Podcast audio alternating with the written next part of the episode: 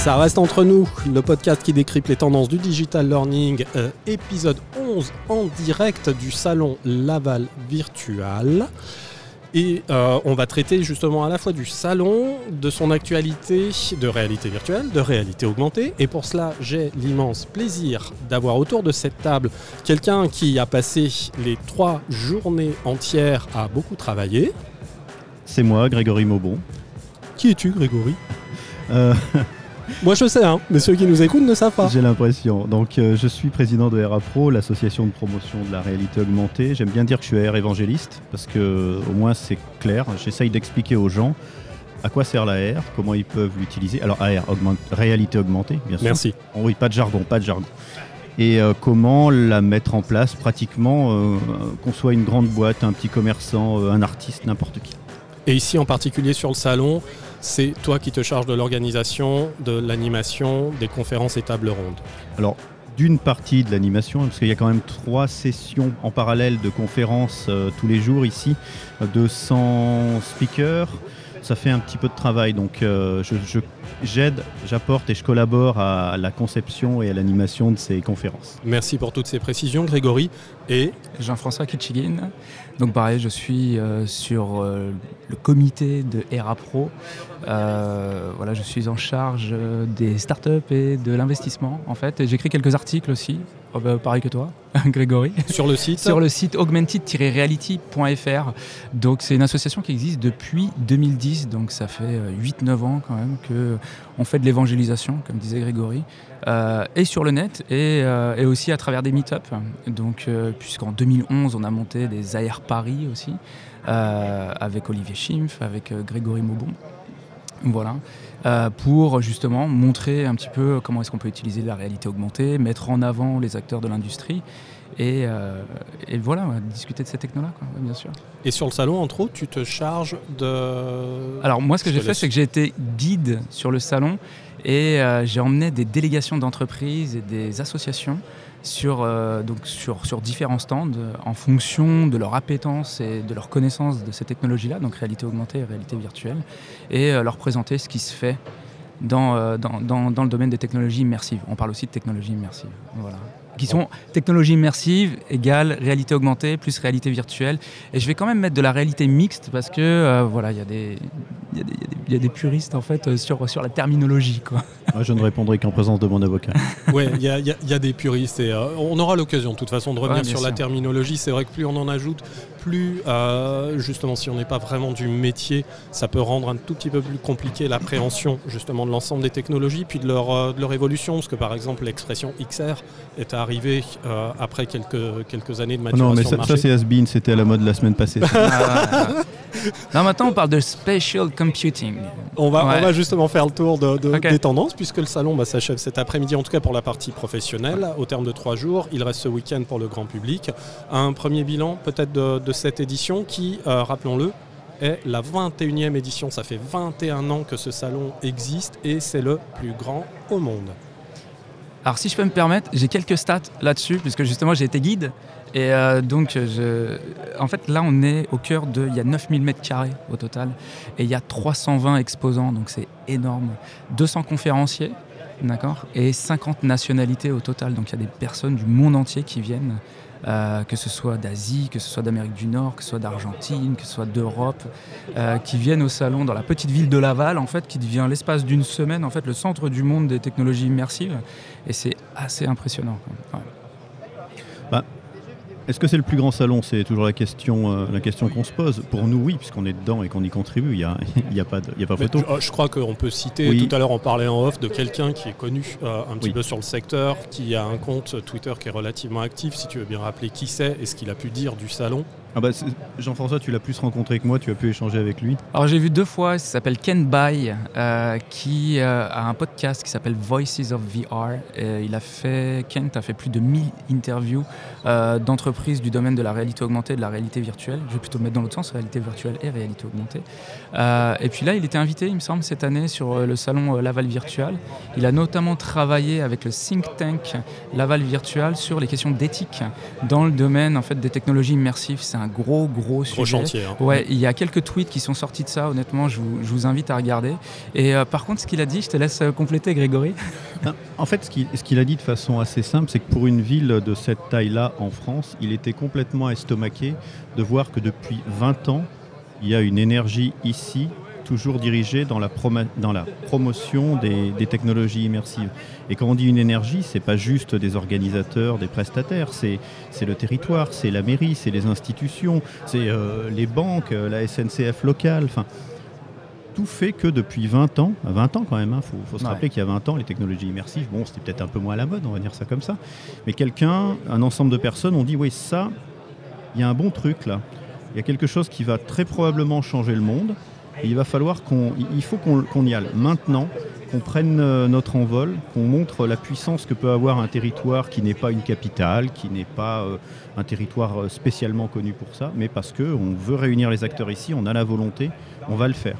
Et ça a commencé avec, euh, avec de la recherche. Enfin, je veux dire, c'est pas un petit. euh, C'est un- vrai ancrage hein, dans le territoire. Voilà, il y a des universités. C'était des- Ah ouais. les, les premières relations, c'est avec des universités japonaises euh, scientifiques. hein. C'est c'est des, des- des équipes euh, qu'on connaît, euh, que dans le milieu de la recherche on connaît, qui sont, euh, qui sont au top mondial avec les équipes américaines. C'est des partenariats avec le SIGGRAPH, qui est quand même, alors lui, le, pour, le coup, pour le coup, le- c'est le plus grand salon qui mêle images, recherche, etc. au monde. Le SIGGRAPH Asie, le SIGGRAPH Amérique. Mhm. C'est énorme. Donc euh, c'est c'est vraiment une, une émulsion, je peux dire, qui prend et qui continue et qui nous amène aujourd'hui, en 2019, à euh, un salon de cette taille-là, dans une ville de Laval, qui est une ville moyenne française, à... euh, alors je ne peux pas te donner des, des caractéristiques du nombre de participants, parce qu'on les aura la semaine prochaine, mais il faut imaginer que l'année dernière, il y a eu 10 000 visiteurs professionnels. a- Alors qu'on était en pleine grève des transports. Oui, aussi. en. Oui, ça c'était assez commun. carnaval, oui.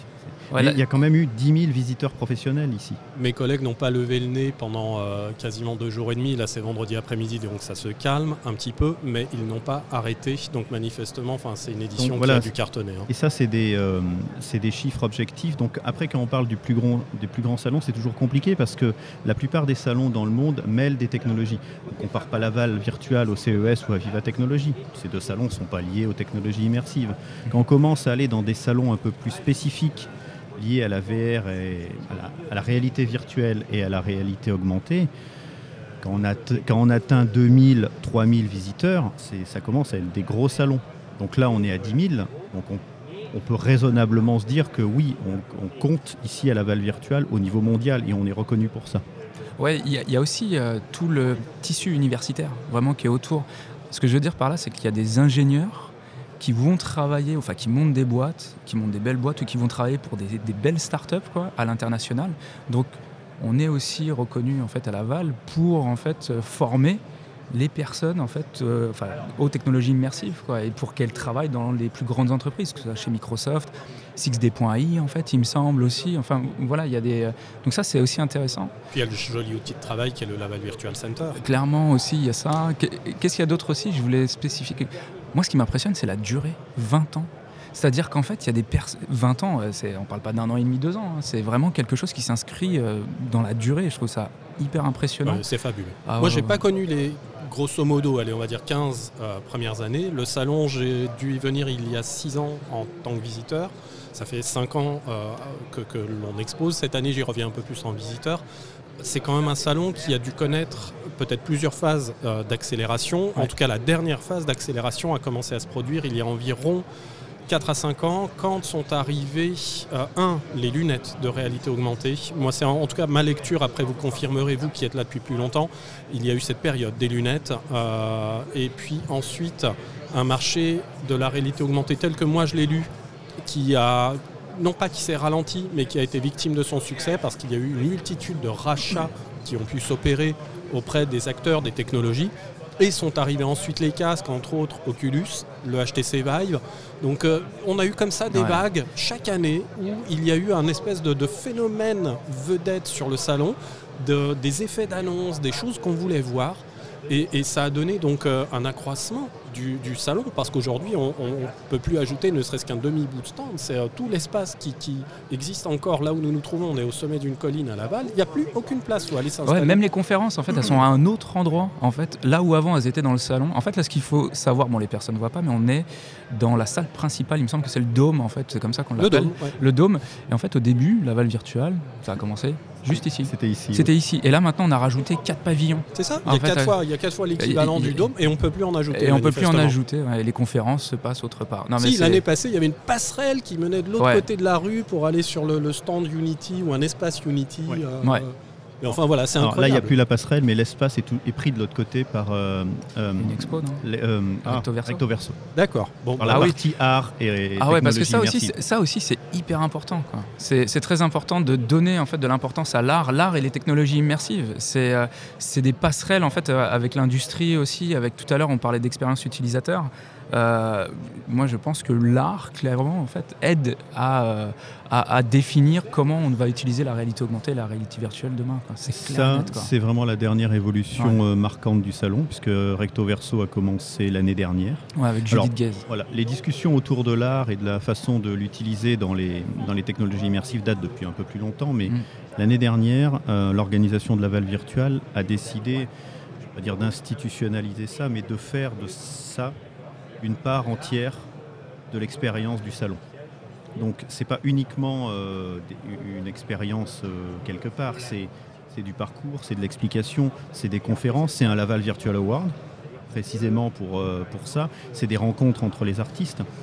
C'est quelque chose qui se met au cœur du salon, comme avant, tu parlais il y a 5 ans, comme il y a 5-6 ans, on a, on a travaillé ensemble pour pouvoir aller au-delà de l'industrie, parce qu'il faut être clair, hein, au Ouais. début c'était quand même très industriel, donc faire rentrer les autres secteurs, le marketing, la communication, La formation. la formation, Ouais. le cinéma. Aujourd'hui, il y a le Ouais. CNC euh, qui, est, euh, qui est de l'autre côté là-bas, qui a un pavillon avec euh, les, les Révolutions Expérience, qui est partenaire naturel de Laval Virtual. Alors que c'est sûr que si on venait il y a 10 ans et que on parlait plutôt de machines industrielles et d'avions de combat, on avait moins de vision de l'aspect euh, que pouvait, enfin, de la place que pouvait prendre le CNC là-dedans. Donc ça, ça fait partie aussi des évolutions de, de ce salon, de la prise de conscience que la techno, elle est partie de quelque chose qui était très technologique.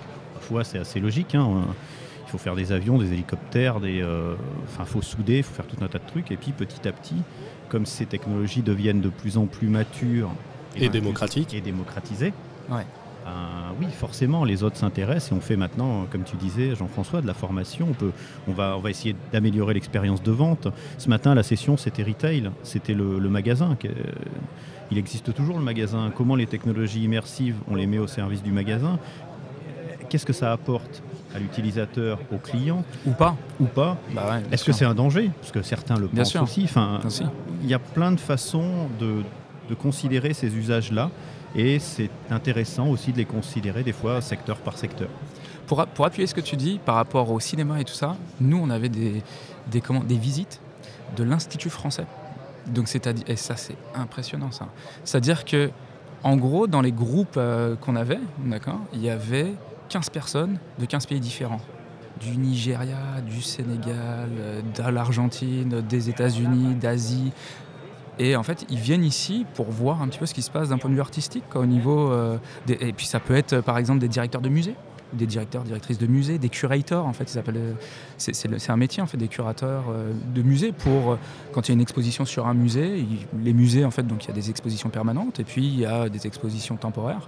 Et bah, voilà, comment est-ce que comment est-ce qu'on crée ces expositions temporaires? On vient y intégrer euh, bah, peut-être, euh, je sais pas moi, des, œuvres d'art intégrant des technologies immersives. Donc non, non, c'est l'art en fait a vraiment pris. euh, c'est plus industriel du tout. Quoi. C'est, faux ce que je dis. C'est pas plus industriel du tout. C'est que ça s'est diversifié. Il reste de il y a de l'industrie, clairement. Et euh, mais il y a aussi euh, du marketing, de l'art, de la formation, du jeu vidéo aussi, etc.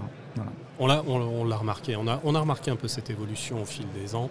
Ouais. Et, euh, et puis justement, cette euh, représentativité des métiers qui se sont emparés justement de ces modes d'expression, de ces instruments, de ces technologies, parce que c'est aussi juste des technologies pour, ex- pour offrir des expériences ou des solutions. Euh, tu, tu évoquais le retail, c'est quand même un sujet euh, très très important. Sans, sans, trop rentrer dans les détails, moi j'ai encore le souvenir, puisque tu, tu, tu évoquais le retail, on peut l'évoquer dans un, un, sens très très large, mais c'est vrai qu'on on a, je ne sais plus quel est le nom de cette société canadienne euh, dont, dont L'Oréal a quasiment fait l'acquisition, parce que c'est véritablement... Modiface Modiface. Oui, c'est ça. Hein. Ça me rappelle cette anecdote, quoi, parce que c'est un merveilleux instrument. Euh, bah, justement au service de, de, du développement de, de, leurs activités euh, ouais, commerciales. Exactement, et c'est euh, aussi des sources de revenus supplémentaires pour les entreprises, parce que ce que Modiface fait, enfin se fait, faisait, puisqu'il a été racheté par, par L'Oréal, c'est euh, venir, alors Modiface, pour, euh, pour, pour ceux qui connaissent pas trop, c'est on vient rajouter des éléments virtuels en fait sur son visage. Donc on peut euh, se rajouter du rouge à lèvres, on, peut se rajouter toute la gamme de cosmétiques, ouais, toute la gamme de cosmétiques en fait de, de, de L'Oréal quoi. Mais derrière en fait cette technologie là peut aussi servir à se rajouter des lunettes de soleil par exemple. Donc c'est une technologie qui quelque part peut en devenir une licence et peut-être revendue en fait ou louée ou cédée en fait à d'autres euh, à, voilà à, à d'autres types d'entreprises et euh, c'est de nouvelles sources de revenus en fait pour euh, bah, pour L'Oréal par exemple quoi. donc euh, si je fais un petit bilan déjà au terme de, de ce premier quasi tour de table on a un, un, équilibrage qui se fait progressivement dans la représentation représentativité des métiers est-ce que, parce que euh, vous l'avez vécu, euh, on a vu euh, la réalité augmentée occuper les trois quarts du salon il y a quelques années, puis deux ans après c'était la réalité virtuelle qui occupait la quasi, les quasi 4 cinquièmes du salon, est-ce qu'on arrive progressivement de ce côté-là aussi à une forme d'équilibre ou d'équilibrage? Est-ce qu'il faut qu'on l'atteigne? On arrive à une forme d'équilibrage jusqu'à la prochaine révolution enfin, le, faut, il faut garder euh, à l'idée les échelles de temps. Le salon, il intervient tous les ans et notre, le secteur dont on parle n'est pas révolutionné, mais évolue quand même fortement tous les ans. Donc c'est assez logique que quand Google lance ses Google Glass, euh, ben, le salon suivant, il y a plein d'expériences Google Glass. Mm -hmm. euh, moi, je me souviens, je, je suis là depuis peut-être un peu plus longtemps, mais je me souviens que l'année où Microsoft a lancé sa Kinect, ça commence à, dater un peu. Euh, ici, c'était un énorme euh, showroom à Kinect, il y en avait partout. Et on se faisait tous des expériences en traquant le corps. Et puis après, ça a été le HTC Vive, et puis après l'Oculus, et puis maintenant, euh, non, l'année dernière, c'était l'HoloLens. Cette année, c'est un peu de Magic Leap, mais pas trop. L'année prochaine, je fais le pari qu'il y aura des HoloLens 2 euh, mm -hmm. un peu partout. Peut-être euh, pour la réalité virtuelle, euh, les casques, les Pimax et les choses comme ça. C'est ce qu'on voit sur le salon, c'est aussi un reflet de, de, de l'évolution de la technologie, du temps qu'il faut pour que les gens se l'approprient. Et le temps est relativement court, on va dire, quand on, allez, si un produit sort, six mois après, un an après, ouais. on a quand même pas mal d'utilisateurs. C'est ce qu'on a vu avec la AirCore et la AirKit, qui sont des ouais. outils pour faire de la réalité augmentée, en gros, sur Apple, enfin chez Apple et chez, euh, chez Android. Il a fallu à peu près un an, alors on a vu sortir des trucs, mais il a fallu un an pour que ça se stabilise un peu et qu'on commence à voir beaucoup d'expériences de, euh, de production. Donc là, c'est un peu pareil. Là, là, si vous vous baladez euh, sur le salon derrière moi, là, vous allez voir des HoloLens euh, à peu près partout. Ouais, il y en a un peu Parce partout. que aujourd'hui, l'HoloLens a deux ans, je crois. 2016. Ouais. 2016, trois. 3 ans. Oui, puis ça a marqué l'arrivée de Microsoft aussi sur, euh, Et sur les ce gens secteur d'activité. l'ont se sont attribués les fonctions de l'HoloLens, sont allés au-delà des démos techniques et ont commencé à tester, enfin ont bien commencé même à tester l'ergonomie, ont validé que c'était fonctionnel dans certains cas, mm -hmm. que ça servait par exemple aux revues de conception collaborative, etc. Et donc là c'est bon, on voit les usages matures sur le salon. Si on voit que deux prototypes, euh, enfin deux Magic Leap sur le salon, c'est juste que Magic Leap est plus jeune, oui, c'est très très récent, la faut... mise à disposition du, du Ils ont une stratégie différente hein, quand même aussi. Quoi. Oui, aussi, oui. C'est vrai qu'ils ont une stratégie différente. Ils sont peut-être un petit peu plus. C'est un peu plus au compte-goutte. Ouais, c'est ça. ça. Ouais. Je sais pas s'il y en a des Magic Clips qui sont vendus en France, par exemple. Mais, mais en tout cas, c'est vrai qu'on en a vu que trois. Euh, et puis là, ils sont en train de construire leur communauté de développeurs avec. Euh, c'est ce qu'ils font. Euh, avec euh, voilà, des, des- des- Ils des couvrent programmes des de hein, subvention. ouais, ça. ils, ont, ils ont reçu il y a quelques mois 6000 dossiers en fait, dans- d'entreprises quoi, qui, qui faisaient des choses dans le domaine de la réalité Pour créer augmentée. des cas d'usage euh, autour de Voilà, leur ils sont en train Ouais. de créer leur store, pour être clair. Euh, Ouais, ex- exactement, c'est ça. Oui, ça- leur store. en fait, ils ont pris des champions, qui, eux, ils- des champions, quoi, Ouais. voilà, et qui vont créer les premières applications pour après embarquer le monde, mais aussi, enfin, pour embarquer d'autres développeurs et d'autres entreprises. Et là, je pense qu'il y aura plus d'applications. Et ils ont aussi un positionnement différent qui est B2C. Ah ben, ils ont un positionnement. Moi, je dirais pas plus loin. On sait, moi, moi, très Ah. franchement, Bah, Il y, a- il y a beaucoup de choses qu'on ne sait pas sur eux, Disons- qu'on n'a pas su. Non. Euh, Il y, a- il y a eu. Non, euh, il- il y a oui, eu mais des ça, c'est une fantasmes, stratégie il y a eu des de ragots, communication, il y a eu- marketing. ils disent avoir un, ré- un positionnement B2C, ce qui est très probablement vrai, j'ai aucun doute là-dessus. Maintenant, si on fait un peu d'historique, je prends mon bâton et ma vieille barbe, et je me rappelle que HoloLens au début avait un positionnement B2C parce que la réalité augmentée allait euh, conquérir le public, puis ils se sont quand même pragmatiquement Tourner, euh, rendu compte qu'aller claquer euh, 3000 dollars pour se mettre un casque sur la tête et voir une danseuse tourner sur le sol, c'était peut-être pas tout à fait euh, facile pour le public. Là, tu évoques la démo HoloLens. Et qui est très bien. Et c'est juste que le time to market ouais, était peut-être super. pas là. Donc après, ils ont dit non, non, en fait, eh, vous nous avez pas bien écouté. On a un positionnement B2B. Alors, bon. L'idée, c'était de dire, euh, on a, euh, comment s'appelle, on a, euh, on a bien compris. Enfin, moi, c'est comme ça que je l'ai interprété. On a bien compris les attentes du marché. Ouais. On sait que les attentes professionnelles sont pas plus simples, mais au moins plus cadrées. Et que ce qu'on a nous, ça peut, ça peut résoudre des problèmes. mais- ouais, mais et on va dedans. Je sais pas, en fait, c'est pas, je sais pas, j'entends ce que tu dis, mais quand même Magic Leap, je les sens dans leur communication et dans leur l'état d'esprit en fait qu'ils véhiculent. Euh, mais bon après ça c'est un débat de, c'est un peu techno etc. Enfin, c'est très très lié en fait au domaine de la réalité augmentée, mais euh, on, s'écarte peut-être un peu du sujet, mais euh, ce que je veux dire c'est que euh, ils vont à fond quand même dans leur communication qui est très orientée gaming, B2C. Ils Oui. ont fait, ils sont avec, euh, enfin ils ont commencé avec Angry Birds en Oui, fait derrière. oui, non, mais c'est vrai que d'accord. Ma- c'est vrai que Microsoft avait commencé avec Minecraft. eh ouais, c'est vrai là-dessus quoi. Mais euh, c'est pas le time to market n'est pas le même non plus. Quoi, Non, on n'est pas tout market, puis c'est toujours difficile quand tu arrives en second. Ils arrivent en second, il faut être clair, hein, ils arrivent Et après avec, HoloLens. et avec moins de fonds aussi. Hein. Et ils arrivent en second. Ouais. C'est dur d'aller dire non, non, en fait, nous, on est professionnels. Ouais, comme HoloLens, là, mais pas tout à fait. En fait, ils, en fait, ils ont essayé, ils ont essayé parce L'argument, qu'ils je, ont. je fais mieux. euh, Vous savez ce qui se passe dans le numérique quand on veut euh, réinventer la roue? Je, te- je veux te vendre euh, une application web. Je suis pas le seul à faire ça. Tout le monde veut faire ça. Je vais lui trouver un nouveau nom. C'est pas une application web. C'est, euh, alors on va dire, c'est un, c'est un coach en intelligence artificielle sur un mobile. Ça, c'est un nouveau nom. Je suis le premier à le faire. Voilà. Bon, c'est une application web, hein, mais Mais là, tu vas l'acheter. Parce que je, enfin, tu vas l'acheter. To- Toi, non, je, ne- je fais confiance à ta sagacité. Mais en tout cas, en termes de communication, c'est beaucoup plus facile de dire nous, on est les premiers. Je veux pas parler de en réalité mixte parce que sinon on va s'engueuler. Mais bon, on idée-là. On fera Mais- ça une autre fois. L'idée, elle est, elle est aussi là. Et puis moi, alors très franchement, moi, mon positionnement avec Magic Lips, avec Magic Leap, pardon, c'est euh, moi, je suis Fox Mulder, d'accord? I want to believe.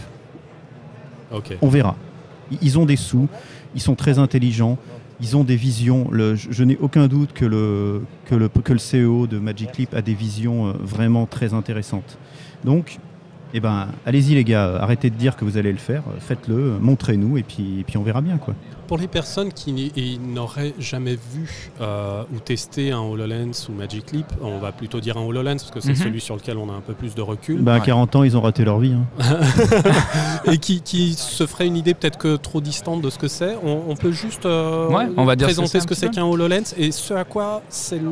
En tout cas, on commence à le destiner au regard des expériences qu'on a pu, euh, qu'on peut voir ici sur le salon et même depuis l'année dernière où il y a des choses super intéressantes qui ont été montrées. Alors, disclaimer, je ne travaille pas pour Microsoft. je ne travaille pas pour Magic Leap, d'accord Je suis. Mais bon, s'il y a une place. Mais- euh, Voilà. Et donc je ne travaille pas pour eux, mais euh, voilà, je vais, je vais tenter de décrire au mieux en fait ce que c'est, mais je pense qu'un Florent euh, Pellissier le ferait. Oui, moi. Florent qui est pas loin. Ouais, qui est pas loin. Euh, de Microsoft. En fait, un HoloLens, c'est un, c'est comme si vous aviez un ordinateur en fait qui était placé sur votre tête, d'accord, et enfin sur euh, voilà, qui, qui était réparti sur un casque sur sur l'ensemble de la tête, et l'écran en fait est tout simplement au niveau de vos yeux, comme Une si vous portiez, visière. comme si vous portiez en fait des lunettes. Voilà. Le casque est complètement autonome. D'accord, donc c'est-à-dire qu'il y a du réseau Wi-Fi dedans, il y a, il y a même du son, il y a processeur, il y a carte graphique et tout ça. Et euh, ce qui va se passer, c'est que euh, bah, ah, vous n'avez pas de clavier non plus. Le clavier, en fait, ce sont vos mains et vous allez utiliser des gestes, en fait, pour pouvoir faire apparaître des hologrammes dans l'environnement. Voilà. Euh, et l'idée, ça va être de prendre des éléments 3D, d'accord, donc qui sont générés par ordinateur, que vous allez venir ancrer dans, euh, dans la réalité. Donc quand tout à l'heure Grégory parlait de danseuse qui, euh, qui tournait sur elle-même, bah, vous avez un hologramme en fait d'une danseuse. Donc l'ordinateur génère une, euh, une, poupée qui danse en 3D et vous pouvez venir la placer par terre et vous pouvez surtout tourner autour et ne jamais perdre de lien en fait avec la, la vraie vie, la, la, réalité. Pour, pour faire, voilà, la réalité augmentée, c'est ça. On va augmenter un réel avec lequel on ne perd jamais de contact. Euh, Et tout le potentiel de travail que, que, que peut proposer justement le et- casque, ah, par exemple en ingénierie. Alors euh, ça libère les mains, c'est ouais. ça en fait qui est très important. C'est-à-dire qu'un employé, enfin quelqu'un qui est sur une chaîne de production ou des designers qui vont travailler peut-être ensemble autour d'un, en maintenance. exactement. en- ils, ils mettent le casque en fait sur la tête. C'est assez lourd hein, quand même aujourd'hui. C'est combien de, enfin ça, ça va, Oui, mais c'est 600 grammes. c'est 600 bien grammes. équilibré. Ok, mais euh, voilà, ils mettent le casque en fait sur la tête et puis derrière, ils vont manipuler des objets 3D qui vont venir placer au-dessus d'un moteur, par exemple, ou euh, des calques, par exemple, je, sais pas, enfin des, calques qui vont venir placer au-dessus d'un moteur.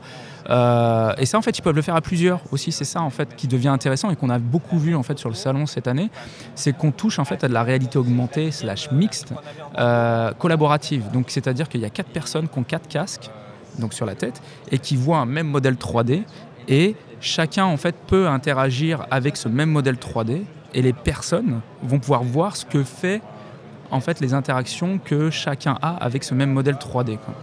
Voilà, tout simplement. C'est intéressant. Euh, moi, ça va me permettre justement de faire un petit peu la transition entre ce que ces technologies sont, que l'on vient un peu de décrire et on vient de les resituer aussi euh, au travers un petit peu de, de ce qu'est l'événement Laval Virtual.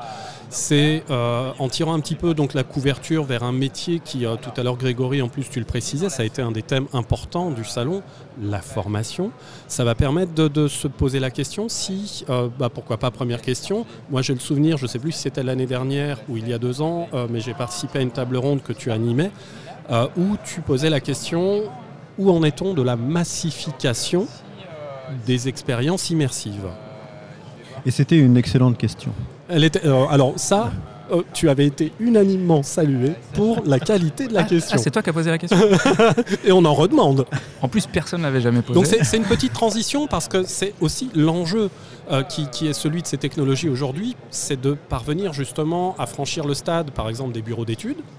Euh, pour pouvoir justement rentrer dans une salle de formation. Et puis on sait qu'aujourd'hui une salle de formation, quelle qu'elle soit, euh, c'est pas juste quatre murs. Euh, grâce au- à- aux différents réseaux, au matériel qu'on va utiliser, on va pouvoir, bah, comme tu l'as dit Jean-François, c'est se retrouver à plusieurs, quand bien même on n'est pas physiquement Au même endroit. Au même endroit. Ouais. Et on va pouvoir collaborer, on va pouvoir travailler. Alors évidemment, ça peut être du, du travail, mais pour simplement ça un peu sous la- l'angle de la formation, bah, c'est justement aussi pouvoir donc permettre d'utiliser ces technos pour former, mais c'est aussi pouvoir emmener ces technos sur le lieu d'exercice du travail, c'est-à-dire former en situation de travail. Ouais. Donc est-ce qu'on peut avoir là justement votre, euh, votre regard d'expert sur, euh, sur la question?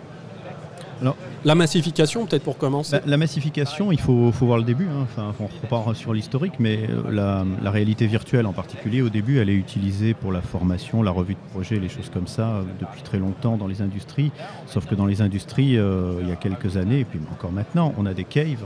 Donc euh, il faut imaginer une pièce dédiée à faire de la réalité virtuelle, à rentrer dans un monde recréé. Donc une pièce avec des vidéoprojecteurs, un tracking des gens, des outils des spécifiques capteurs, des, euh, quelques millions d'euros. Ouais. quelques millions d'euros. Donc pour les, pour les métiers de la formation digitale, c'est Pas simple. strictement pharaonique. Sauf, voilà, alors, sauf quelques métiers spécifiques de formation à des gestes très techniques dans des grandes entreprises, le retour sur investissement est très dur à trouver pour ces choses-là. Donc, ok, ça existait. La massification, elle vient, on l'a déjà évoqué, du fait que, bah, déjà, en réalité virtuelle, sont apparus les casques qui diminuent la taille du matériel, le coût du matériel, et maintenant la, compétence nécessaire pour faire fonctionner le matériel. Ces, ces choses-là deviennent plus simples Ce qui fait que maintenant, aujourd'hui en 2019, on peut prendre un, Oculus Go, on en parlait tout à l'heure euh, d'Oculus, donc euh, de 150 euros en France, un mm. casque de réalité virtuelle autonome, hein, c'est-à-dire que tout est dans le casque, un peu comme les HoloLens, mais là, ah, bah, pour de la réalité virtuelle. Plus de capteurs, plus tout est intégré. Tout est dans le casque, on met son casque, on choisit le programme formation premier secours, et on va avoir on, va pouvoir même interagir, alors de façon limitée, mais on va pouvoir commencer à interagir pour faire une formation en premier secours, une formation incendie. On parlait à formation prise de parole en public, c'est-à-dire se trouver devant 50 000 personnes dans un stade ou 10 personnes dans une salle de réunion pour répéter une présentation, par exemple. Développer ses soft skills. Voilà. On parlait tout à l'heure justement de l'élargissement hein, au-delà de l'industrie. Aujourd'hui, c'est faisable. Donc la massification, elle passe d'abord, d'abord, en premier lieu, par le fait que ce soit beaucoup plus simple d'amener du matériel, comme tu l'as dit, vers les vrais usagers, que le coût soit moindre et qu'on voit des opérations euh, comme Walmart distribuer euh, des Oculus Go à 40 000, je crois, de ses salariés pour euh, faire de la formation-vente. Donc quelque chose de, très pragmatique. Et puis la deuxième, la deuxième chose, c'est que ces, ces techniques utilisant les technologies immersives dans la pédagogie, on va les voir se développer à la manière euh, de la Khan Academy, à la manière de YouTube, à la manière des MOOC. C'est-à-dire que ça va se diffuser beaucoup plus simplement vers le public. Et au final, ça nous deviendra... Euh, aujourd'hui, quand je veux planter un clou droit, euh, je vais chercher un tutoriel sur YouTube. Ben, demain, quand je voudrais faire réviser ma, ma, formation, je ne sais pas moi, formation incendie ou le fameux massage cardiaque qu'on ne sait jamais où il faut mettre les mains, et eh ben, je le ferai à partir de là. Je prendrai mon casque et ce sera parti. J'irai dedans. Et j'aurai. Euh, la, Croix-Rouge est en train de lancer des programmes incroyables. On l'a eu sur une conférence, la Croix-Rouge française. C'est incroyable. Même moi qui suis dans le métier depuis quelques temps, euh, je suis bluffé par l'ambition de, des programmes qui sont en train de mettre en place. 80 000 bénévoles euh, à former, et qu'en France, parce que le, projet peut aller à, l'Europe. Des, des, problèmes techniques très compliqués, mais on imagine, on, voit cette massification en marche. la question aujourd'hui, elle n'est plus de savoir si la massification va se faire, elle est en marche. Donc c'est indéniable, il y a une place pour justement ces technologies-là en formation, parce qu'il y a quand même des, personnes qui restent encore, qui se questionnent encore, parce qu'elles en ont une appréhension peut-être encore un peu distante. C'est aussi une nouvelle culture en formation. Euh, la formation, c'est euh, quelque part, c'est la formation en tout cas digitale, c'est encore quelque chose de relativement transmissif. Euh, or, ces technologies et la réalité virtuelle en particulier ont besoin d'un lâcher-prise. Donc c'est un véritable changement de paradigme en termes d'écriture pédagogique. Donc la réalité virtuelle souffre de plusieurs en fait handicaps, si je peux me permettre l'expression, pour atteindre la massification. C'est que, un, il faut du matériel, et l'achat de matériel euh, est toujours une grande problématique, en particulier dans les grands comptes. Si je dois aller distribuer 5000, 7000, 8000 casques euh, pour justement pouvoir déployer une formation en bénéficiant des apports du digital, c'est-à-dire pouvoir réduire la durée de la formation. C'est pas juste apporter la plus-value de ces technos, mais tout en gardant les mêmes métriques de temps. C'est aussi pouvoir réduire la durée de la formation, passer de 3 ans à 6 mois mais augmenter aussi la compréhension, c'est important parce que la, réalité virtuelle, là, cette vertu-là, euh, entre autres, c'est qu'elle permet, on va passer moins de temps dedans, d'accord, par exemple dans le domaine de la formation, mais on va assimiler beaucoup plus de choses. Et c'est super en fait comme, comme chose, enfin comme, comme concept. Donc, la mécanique se produit comment Tiens, justement pour les sceptiques, hein, moi, moi je, je suis évidemment, évidemment conquis. Euh, et quelque part, il a fallu faire l'effort, la démarche hein, d'aller, d'aller comprendre ce que c'est. Quand il y a quelques années, on s'est lancé. Et, je me suis nourri de, la littérature qu'on trouvait euh, et qu'on trouve toujours, d'ailleurs, au demeurant sur Internet, que ce soit de la vulgarisation, que ce soit des thèses consacrées euh, à ces technos. On y trouve toutes les explications. J'adore citer la thèse d'un monsieur qui s'appelle Patrice Bouvier. Je ne sais pas si ça vous évoque quelque chose, une thèse intitulée La présence et euh, qui, se lit, mais presque. Euh, enfin, moi, je l'ai lu comme un roman. Ah, Ok, moi je connais pas. Toi, je vois que tu, hoches la tête. Donc, euh, bah, bah ouais, c'est très lié à, la façon dont tu vas transmettre en fait. Enfin, c'est toujours les mêmes problématiques. J'ai l'impression qu'on réinvente la roue euh, en, ayant un peu peur euh, de l'arrivée d'une techno qui, n'est juste qu'un outil qu'on a adapté à un besoin. Enfin, je suis désolé de. on, redit la même chose à chaque fois, mais tu parles des formations et de l'appréhension. Il n'y a, pas de. Allez, je vais faire mon bad guys, je l'ai fait pendant une semaine. Il n'y a pas d'appréhension de la techno. Il y a des gens qui ont peur de perdre leur boulot. C'est ça le truc. Parce que quand tu es pédagogue et que tu as fait 20 ans les mêmes choses, on arrive en te disant euh, hey, j'ai un truc génial, tu vas diminuer tes temps de formation par 10, les gens ils vont sortir de là, c'est des vrais chiffres, hein. les gens ils vont sortir de là et la rétention après une semaine du cours, ça sera 80% au lieu des 20% que tu as actuellement. Tiens, fais le programme, euh, fais, adapte ta pédagogie dans ce truc-là, et ensuite, ah ouais, j'ai oublié de te dire un truc. L'apprenant, il est au centre du dispositif. C'est plus toi. Et il est autonome. Et il est autonome. Allez mon gars, à la prochaine. Ouais. Ouais, eh ben, c'est justement, c'est justement, on l'évoquait un peu euh, avant de lancer l'enregistrement du podcast. Hein, c'est aussi le nécessaire changement, changement de paradigme en termes d'écriture et en particulier d'écriture pédagogique. C'est écrire en écrivant la, le, rôle, mais véritablement en fait, le rôle. En fait, c'est un nouveau média. C'est ça, c'est un nouveau média.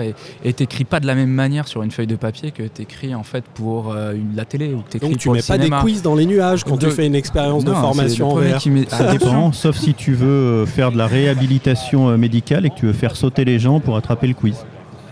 Je, rigole, même pas parce que c'est. Euh, j'ai vu.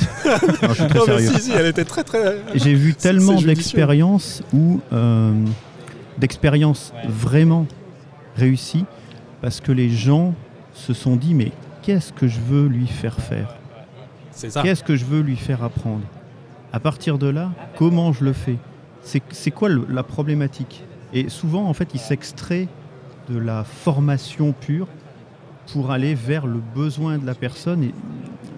C'est pas philosophique, mais si tu apprends ça, c'est pourquoi? C'est nécessaire, c'est vrai. Dans le fond, dans l'absolu, c'est vrai. Ensuite, c'est vrai qu'on a 20 ans de background, plus de 20 ans de background en, formation digitale, où en fait, on a commencé par reproduire l'existence qu'on faisait sur euh, des cassettes, puis des CD, des DVD, qu'on a poussé sur le web. Et euh, on a essayé d'emprunter à des courants, comme par exemple le jeu. On a créé des serious games qui n'avaient en fait euh, pas. Enfin, si, ils étaient serious, mais ils n'étaient pas games. Euh, et la réalité virtuelle aujourd'hui est dans cette phase en fait d'appréhension, d'adoption, euh, sur laquelle en fait on plaque des pratiques, mais qui sont les, pratiques héritées.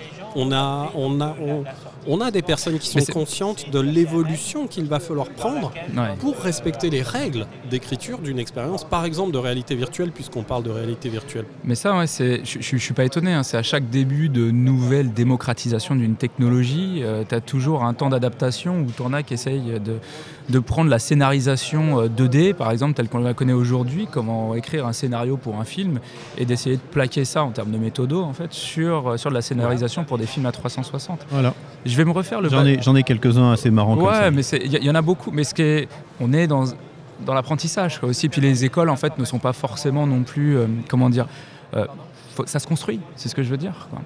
Moi, ce que je voulais dire, il y, a il y a deux autres petits trucs. La première chose, c'est que euh, ce, qui est assez, euh, comment dire, ce qui est assez compliqué aussi, c'est la euh, construction de contenu. Et, et, comment réutiliser ce contenu aussi en entreprise. Et ça, je sais que c'est un frein à l'adoption en fait de, de, la réalité virtuelle entre, ou de la vidéo à 360. Il y a des coûts qui sont là aussi jugés pharaoniques. Ouais, exactement quoi. Donc oui, là on a un discours en disant ah, c'est génial, on va apprendre plus vite en moins de temps, donc on va apprendre plus vite et on va mieux apprendre. Ouais, mais le temps que ça se mette en place, et tu parlais de massification, comment est-ce que ça, ça grossit et comment ça va devenir mainstream ou de manière générale dans une entreprise? Moi, je ne le vois pas non plus pour tout de suite, tout de suite, parce qu'il y a cette gestion du contenu, et c'est un autre type de contenu aussi, et c'est une autre taille de contenu. Du contenu hein. existant ou à créer. Bah, comment réutiliser le contenu? Là, moi, typiquement dans les entreprises avec lesquelles je travaille, c'est ah c'est génial la réalité virtuelle, ça permet de plonger les personnes dans une expérience immersive. Comment est-ce que je peux réutiliser mes vidéos de formation et puis les mettre dans un casque de réalité virtuelle? Et là tu fais bah Non, en fait, faut refaire l'expérience et c'est euh, voilà, c'est complètement différent.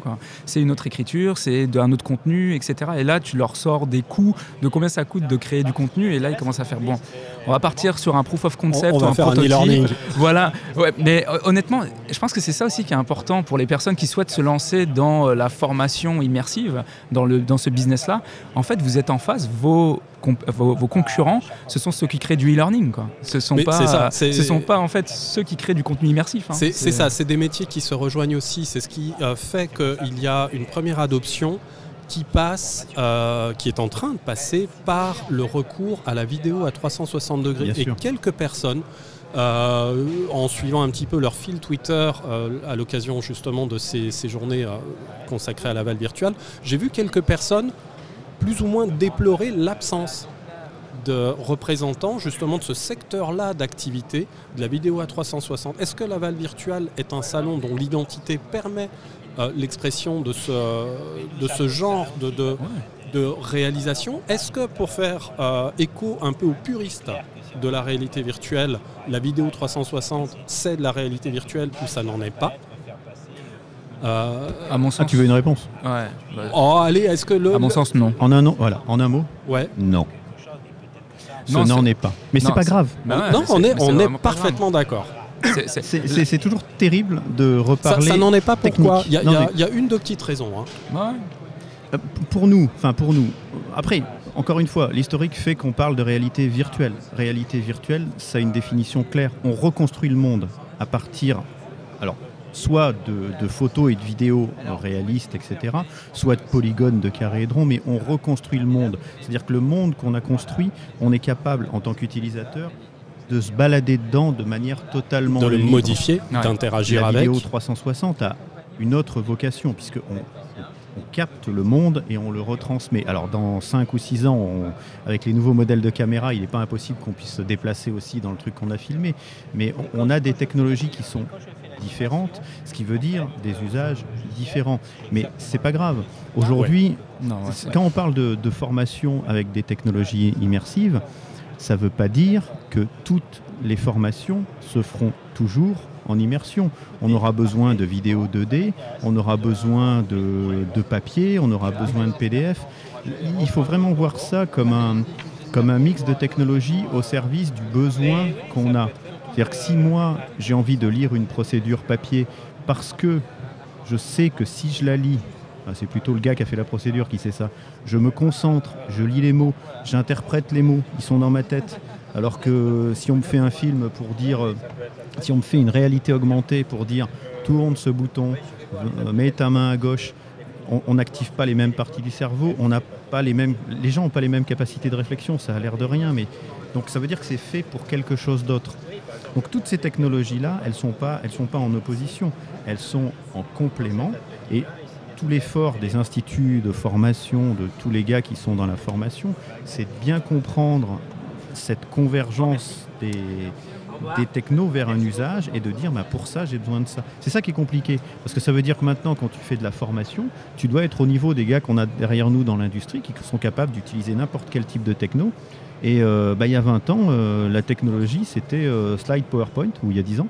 Et puis c'était tout, quoi. Une techno qui, a bah, toujours cours. Et voilà, et tu mets un gars, un homme ou une femme sur une estrade, avec une présentation, et c'est ça la formation. Aujourd'hui, tu veux former des gens, il faut te faire l'effort de poser la question, qu'est-ce qui est utile et qu'est-ce que j'utilise comme outil? Et qu'est-ce que je maîtrise pas? Ça, c'est le corollaire hmm. aussi, parce que je maîtrise pas tout. Euh, Jean-François parlait de la question du contenu, du coût. On a fait euh, rapidement une étude sur un Pro. Quand on fait un projet de réalité augmentée, en moyenne, c'est 70% du coût, le contenu. les gens tombent de leur chaise quand on leur dit ça. Mhm. Euh, c'est complètement incroyable. Ils ont du mal à comprendre que, bah oui, c'est 70%. En création, bien sûr. Après, tu peux faire du reuse, enfin, tu peux réutiliser du contenu 3D. De Alors, le coût, hein, je parle de coût. c'est pas qu'en création, hein, parce que tu peux réutiliser, mais de toute façon, ça te coûte aussi des sous. Ouais, c'est. Donc, en animation derrière, etc. Ouais, c'est parce que ouais, c'est. Ouais. À, titre d'exemple, pour, euh, pour rester dans euh, réalité virtuelle et vidéo à 360, deux use cases, deux cas d'usage assez intéressants. Tu veux accueillir des nouveaux employés dans une entreprise, d'accord euh, L'idée, c'est que tes équipes travaillent donc dans cette entreprise-là. Tu as as des équipes offshore qui sont en Inde, qui sont en Asie, qui sont aux États-Unis. Et tu veux accueillir un nouvel employé, tu vas lui montrer quelle est ta culture d'entreprise, tu vas lui montrer euh, en fait avec qui il va travailler, etc. Là, tu vas utiliser de la vidéo à 360, par exemple. Ça peut être intéressant de lui faire vivre en fait une, une comment dire quelle est l'atmosphère sur le plateau en Inde, quoi, tu vois. prendre, prendre le pouls de. Exactement. Donc là, en fait, nouvel arrivant, boum, vidéo à 360, ça marche super bien.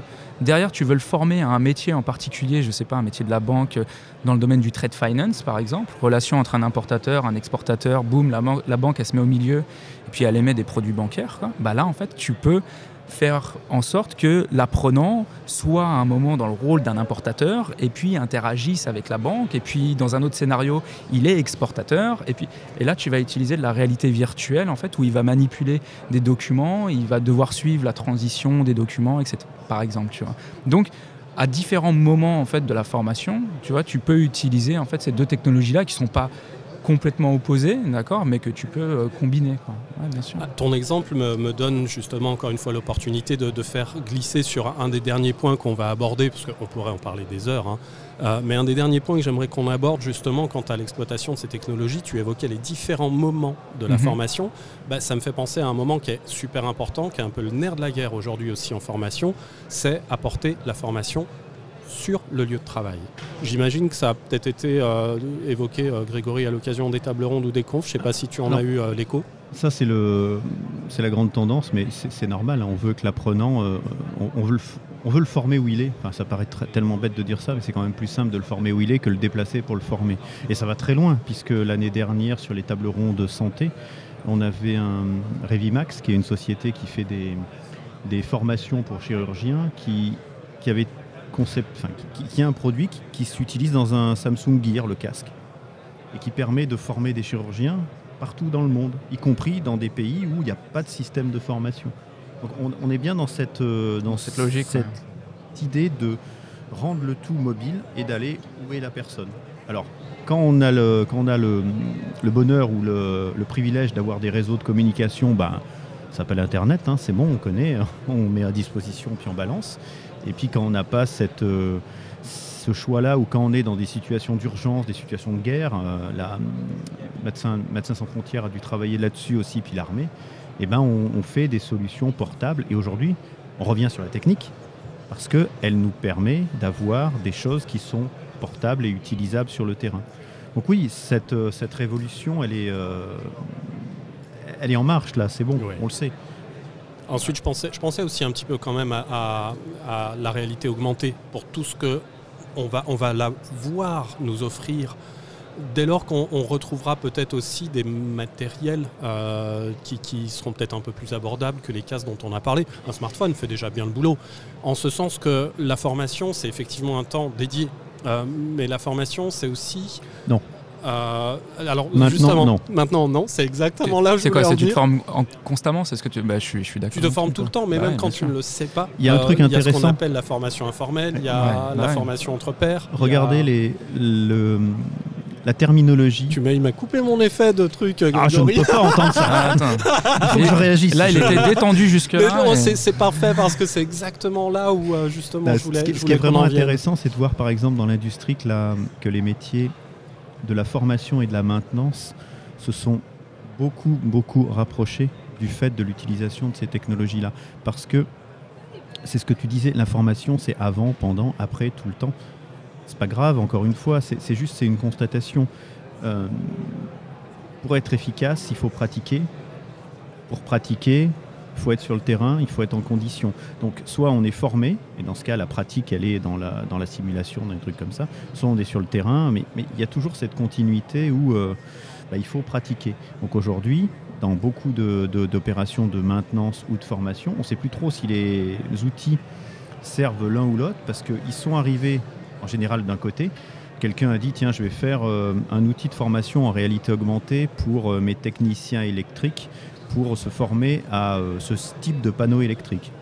Donc, les techniciens ont vu l'outil, ils sont formés à euh, débrancher des machins, rebrancher des machins avec l'outil. Ils sont allés sur le terrain faire des interventions, ils se sont dit putain mais et ce serait vachement bien que j'ai la même truc parce que je me suis formé sur 52 types de tableaux différents. J'avoue que là, euh, j'ai un petit doute pour savoir lequel. Donc, le même outil a été mis sur la tête du technicien sur le terrain, et ben maintenant on l'appelle outil de maintenance. Et en fait, ça sert aux deux. Et de l'autre côté, des trucs de maintenance ont été utilisés sur le terrain et les gens qui étaient là ont dit mais moi, euh, mon apprenti, ça serait génial qu'il ait ça avant qu'on intervienne. Et donc, c'est pour ça que cette idée de formation. Euh, bah, de toute façon, c'est pas nouveau et c'est pas dû aux technologies immersives de dire qu'on est rentré dans, le, dans, un, dans, une ère de formation continue, on le sait. Hein. De toute façon, les outils changent tellement souvent qu'on n'a pas le choix. Mais c'est vraiment ça qui, qui est facilité par ces techno immersives parce qu'au final, ça va nous faciliter la capacité à toujours se former, à toujours être possiblement dans des conditions de formation et même à faire une, sorte de formation-action, c'est-à-dire que quand on va aller avec le fameux technicien là, quand il va être devant un, tableau qu'il n'a jamais vu et auquel peut-être il n'a jamais été formé, et eh ben l'outil qui à l'origine était la formation va devenir son outil d'assistance pour effectuer quand même le travail. Il y a y a un point important à mentionner, et je reviens euh, une deuxième fois sur le contenu, c'est qu'aujourd'hui, euh, il est, et là plus particulièrement dans le cas que tu prends dans le domaine de la réalité augmentée, il y a des problématiques en fait à faire du reuse en fait, de la réutilisation de contenu, de la conception en fait jusqu'à l'utilisation dans des casques de, réalité augmentée par exemple. C'est des problématiques aujourd'hui qui sont en 2019 réelles. C'est comment est-ce que je prends mon CAD en fait, mon, euh, mon fichier, mon fichier auto CAD quoi, et comment en fait est-ce que je peux aujourd'hui je sais l'utiliser sur mes écrans en 2D je sais en fait euh, quelque part peut-être l'intégrer dans une interface web. Mais en fait très mais là maintenant il faut que je l'intègre et il faut que je puisse le réutiliser dans mes expériences de réalité augmentée. Et il a des caractéristiques différentes. Aujourd'hui en fait les entreprises dans le domaine de l'industrie sont face à ces problématiques là et tentent de combler en fait ces, gaps là en fait dans ce qu'ils appellent le PLM quoi donc voilà donc, on n'a pas des standards qui commencent à émerger là-dessus? Il y en a des standards, il y en a toujours. Le problème, c'est qu'il n'y en a pas qu'un. ouais, c'est que chaque boîte a ses standards. Mais là, tu vois, tu fais face à de la compression. Par exemple, tu vois, tu as tes modèles 3D. Comment, est-ce que tu les compresses Comment est-ce que tu les stockes sur le réseau Enfin, tu, vois, il y, a toutes ces questions-là. Comment est-ce que tu les rends accessibles tu vois, y a... Ça, c'est l'enjeu des, dix prochaines années. C'est euh, éviter de réinventer la roue. Enfin, ça paraît tellement bête, mais on va y arriver. Petit à petit, les choses vont converger. Mais c'est pas encore tout à fait. Euh, ouais, je vais, un peu C'est engagé, mais il y a du boulot. Ah, en, synthèse un petit peu. Hein. Encore une fois, enfin, les personnes qui nous écoutent, qui ne, sont peut-être jamais venues encore à Laval, ça vaut d'abord un détour. Et puis euh, c'est vrai que c'est. Moi j'ai le sentiment, sans être expert, que ce sont des technologies qui ont déjà eu plusieurs vies. Euh, c'est vrai, c'est une belle façon de le voir. C'est une vraie façon de le voir, je trouve. Enfin, je l'avais jamais vu de, cet œil-là, mais ouais, c'est des technos qui ont eu euh, plusieurs vies, euh, des sortes de renaissance en fait à chaque fois, mais avec des signaux forts quand même que ces technos sont là pour rester. parce qu'avant, peut-être que ces signaux-là n'étaient pas si présents que ça. On se disait, est-ce que ça va continuer? Est-ce que, est que ça va pas devenir notre prochaine télé 3D la, 3D sur télé, aujourd'hui, ça ne marche pas des masses. C'est ce qu'on a euh. entendu à l'occasion des années qui se sont écoulées. puis, euh, bah, là, ça se confirme que euh, non, en fait, c'est vraiment, ça répond à des problématiques qui sont réelles, qui sont aujourd'hui peut-être dans le domaine tout cas réalité augmentée dans le domaine de, l'industrie en fait. Ça reste B2B mais on le voit arriver en fait dans d'autres secteurs sur d'autres métiers. Et c'est puis il y a eu des, des, signaux quand même assez forts hein, avec là je vais deux minutes quoi, quand on parle d'AirKit euh, qui est, euh, euh, qui est en fait le SDK de Apple, d'accord, qui, qui, est sorti en fait, c'était quand? C'était en 2017, je crois, fin 2017. la fin de l'année 2017 était extraordinaire là-dessus. Il y a Facebook qui a sorti son SDK, il y a de réalité augmentée, hein, je parle. Il y a Facebook, il y a Snapchat, il y a Google, il y a Apple. En fait, déjà, il y a Amazon aussi quand tout ça se lance en fait dans euh, la réalité augmentée, ça envoie déjà en fait un signe que exactement en fait la techno euh, est là quand même pour durer et, euh, et, puis là en fait on en, voit partout. Bah, Google n'en était pas à son coup d'essai. Non plus. Tango. Quand Apple s'y met, c'est qu'ils ont évalué déjà à minima ce que ça va pouvoir leur rapporter. Donc on peut leur faire confiance pour aller un peu au bout de la démarche. Je pense. Ça finira pas en open source. non. Mais euh, en fait, ce qui est intéressant avec Apple, c'est qu'ils ont racheté une boîte qui s'appelle Metaio, qui était euh, une boîte. Je devais euh, signer un partenariat avec Metaio. Ah ouais, qui était, qui était une boîte, qui était une boîte en fait en Allemagne. C'était le leader mondial hein, des solutions de développement et, et, puis des solutions même de démocratisation de réalité augmentée. Hein. Il y avait un SDK et il y avait un studio qui était, qui était ultra performant. Donc racheté en 2015 Et puis deux ans plus tard, boum, ça s'appelle la AirKit maintenant. quoi. C'est le jeu, hein Ma pauvre- ma pauvre eh, eh, Lucette, c'est le jeu. Ma pauvre Lucette. C'est ça. non, non, je pense que ça fera un bon titre de, po- de podcast. Ma, Ma pauvre bonne- Lucette. ma pauvre, ah là, ma pauvre Lucette vient à Laval. Petite conclusion, puisque le salon s'achève en tout cas pour la partie pro. La conclusion, c'est, tu l'as dit un peu, hein, c'est venez, Ouais. tester, utiliser. C'est alors bon, on est sur un podcast, c'est bête de le dire, mais c'est dur d'en parler. Euh, c'est dur de parler de ces technologies. On peut essayer de convaincre que ça sert à quelque chose, mais c'est quand même plus simple de venir le tester pour ressentir là où, où on va aller. Moi, la première fois que j'ai mis un HoloLens, pourtant j'étais pas, enfin, faisais de la réalité augmentée depuis quelques temps. La première fois que j'ai mis un HoloLens, j'ai pris une sacrée claque hein, pour voir la danseuse justement, euh, parce que Malgré le fait qu'on ait été en, en V1 qui était presque une bêta finalement. oui, mais euh, parce que on, a, on avait un, Jean-François l'a très bien dit, on avait un nouveau média. Tu, tu sens qu'il y a quelque chose qui se passe.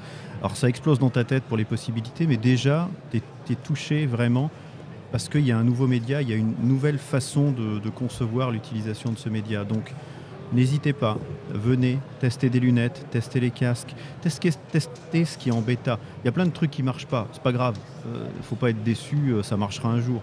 Mais testez-le pour vous rendre compte du panel s'imprégner de de la culture, bien sûr. Exactement. Ouais, bien.